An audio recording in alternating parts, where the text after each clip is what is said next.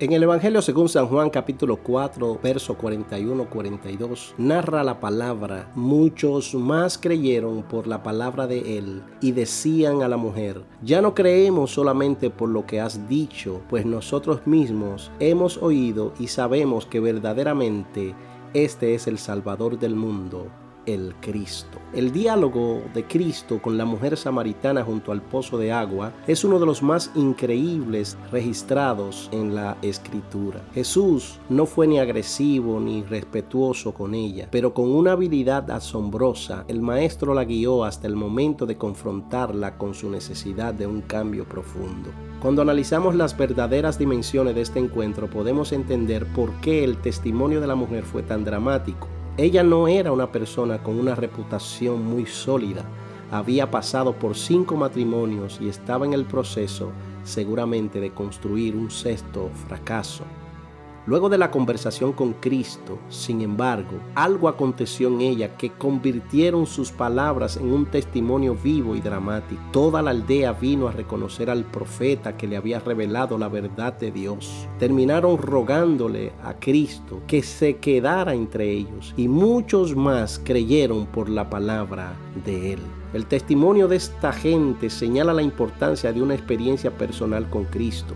A la mujer le decían, ya no creemos solamente por tu testimonio, sino por lo que hemos oído personalmente con Cristo.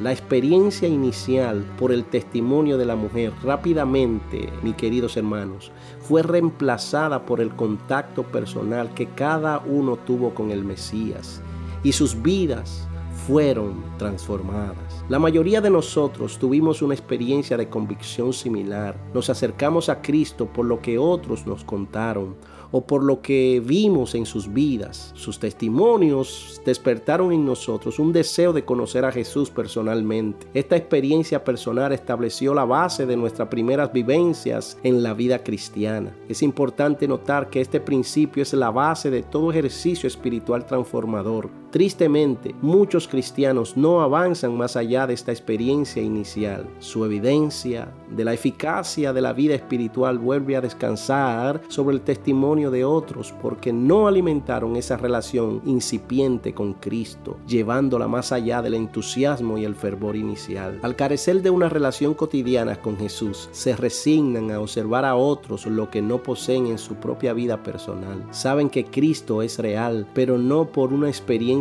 propia, sino por el testimonio de otros. Con el pasar del tiempo, esto produce un cinismo y una religiosidad que seca toda expresión de gracia. Cuán importante es entonces que cada día renovemos nuestro andar con Él. Debemos buscar una relación que nos permita compartir el testimonio de los samaritanos. Ya no creemos solamente por lo que has dicho, pues nosotros mismos hemos oído y sabemos que verdaderamente este es el Del mundo, el Cristo. Pensemos un momentito, mis queridos hermanos, cómo anda su relación con el Señor puede dar testimonio de que Él le habla y ministra diariamente? ¿Qué cosas necesita hacer para cultivar mayor intimidad con el Señor? ¿Qué expectativa tiene Cristo de su relación con Él? Este es un buen día para hacer una pausa y profundizar en esa relación con el Señor. Él siempre está allí esperando que tú y yo vayamos a su presencia.